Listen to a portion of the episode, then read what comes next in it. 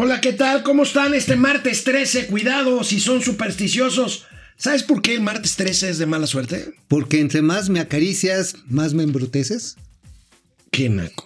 No, pues sí, ¿no? Digo, así Se cuando te empiezan así, dicen, empiezas así suavecito, dicen por ahí suavecito. que un martes 13 fue el día que se hicieron bolas todos en la Torre de Babel con, con los idiomas. Bueno, también dicen que es 13 porque en la mesa de la última cena había 13 invitados y el número 13 se convierte en un mal día. Bueno. De mal asiago. Total, ¿tienes disonancia cognitiva, amigo? Porque Pues no, Gatel dice que todos los que no seguimos su cuento, Pues somos disonantes cognoscitivos. cognoscitivos. No, más bien yo soy este tripiciesco, ¿eh? O sea, me se me atoran los tres pies, siempre me ando dando trompezones. ay, ay, ay, ay, ay. Oye, por Ah, bueno, cierto, estuvo chido el beso de Gatel, ¿no?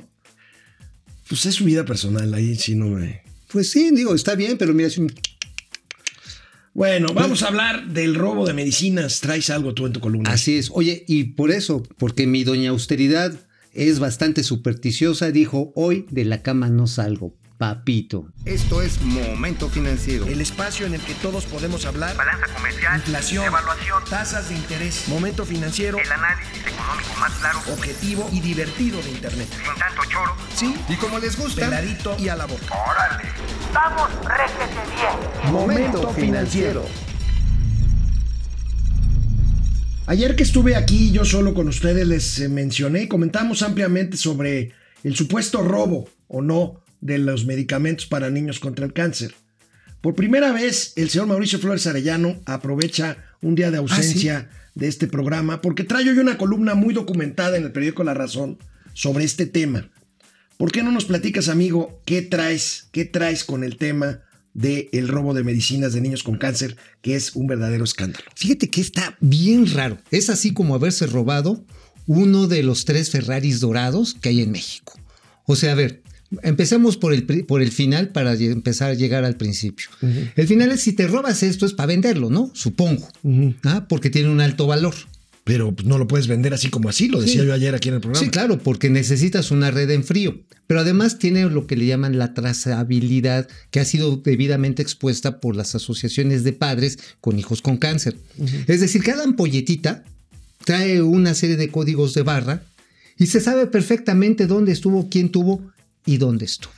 Entonces, por lo tanto, pues en el momento en que llegase al mercado negro, quien te lo ofrezca por Facebook, en ese mismo momento agarras, ves el número o incluso un poquito de labor de investigación. Van a un mercado donde se venden medicamentos eh, así robados de Roberto allá en la San Felipe del Jesús.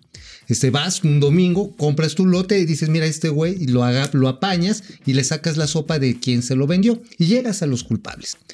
Pero a ver, esto está muy raro porque entraron estos productos sin registro sanitario a México. Por lo tanto, no pueden Sí entrar. entraron. Sí, sí. ¿Y sabes por qué entraron? Porque hubo testimonios de fotografías, pero sin embargo la cosa es si salieron o no salieron del recinto aduanal del aeropuerto. Ahí es donde empieza la primera duda. Ahora, Pues, si no estos pro- salieron, entonces no hubo robo. estos productos debieron haberse ido a bodegas resguardadas por la importancia que tenían. No fueron, fueron una empresa que se llama Novag, que es este del señor Santiago Bojalil, que es este pues proveedor de muchos productos para el gobierno federal, por cierto, pero no tiene ni las condiciones ni la seguridad. Mínimo era para que tuvieran ahí una patrulla de, de la policía de aquí de Tlalpan, mano. Pues amigo, Ah, Ándale de la bancaria, de la una policía bancaria. De la policía bancaria. Bueno, en este caso, amigo, es un tema, es un tema delicado porque dudas hay por todos lados y el presidente de la República hoy en la mañana A ver, ¿qué habla de un sabotaje. A ver, viene, viene, a ver. Yo a poco yo lo saboteé. Porque estamos buscando solucionar en definitiva lo del abasto de eh, medicamentos para niñas, niños con cáncer. Ha habido eh, mucho sabotaje de parte de las empresas que abastecían los medicamentos al gobierno. Estamos hablando de intereses creados se les compraban a estas empresas, a 10 empresas, como 70 mil millones de pesos.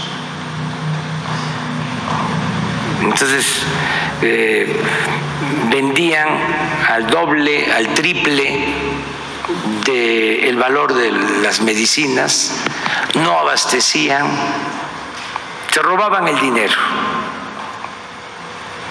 de las medicinas. Por eso no había abasto en los centros de salud, en los hospitales, y estaban completamente articuladas al gobierno.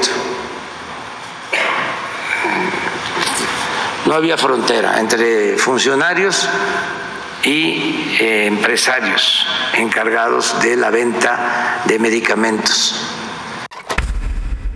A ver, pero entonces no había o no hay o qué? No, la pregunta es si había rateros, pues ¿por qué no los enchiqueraron, Sí, no? Así, así de fácil, digo, a ver, si se robaban la lana y hay pruebas, pues no sé entonces qué han estado esperando dos años, pues para no meterlos al botiquín, aplicarles mínimo el operativo tamal. ¿Cuántos meses va? Sí, ¿sabes cuál es el operativo tamal? cuál Sí, es, sí, es. primero te meten el chile, te envuelven, te envuelven y vas al bote.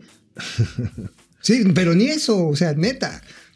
El presidente acusó hasta los periódicos, o sea, ya te contestó, Máquinas, a ver. de ¿qué- estar qué- involucrados en el desabasto de A medicamentos. ver, yo me los chingué. También muy difundida en los medios de comunicación, porque aunque parezca increíble, hasta los periódicos tenían que ver con el negocio de la venta de medicamentos. Entonces, los entiendo bien, están molestos porque ya se acabó la robadera. Entonces les digo a los padres, como lo dije ayer, a las madres de los niños con cáncer, que estamos buscando resolver en definitiva el problema y sentimos de que hay bloqueos y tienen tentáculos en otras partes,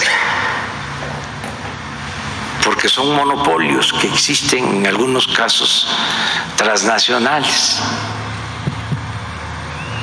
acerca del robo de estos medicamentos ya se tiene avanzada la investigación, eh, ya pronto vamos a tener resultados. Oye, amigo, ¿tú te llevaste algún medicamento? ¿Tienes tentáculos? Pues este, pues sí, la verdad sí, me, así me conocen en algunos lugares, porque pues de repente ya sabes uno que es travieso, ¿no? Este, pero bueno, para darles un ejemplo de todo esto, está aquí medio canijo. A final de cuentas, hace ya tres, cuatro, seis meses, el gobierno argentino ordenó se paralizaran productos de estos mismos laboratorios de Me- Chemex porque se echaban a perder. Seguimos comentando de esto. Regresamos, canal 76 de Easy de lunes a viernes, 4 de la tarde en Spotify.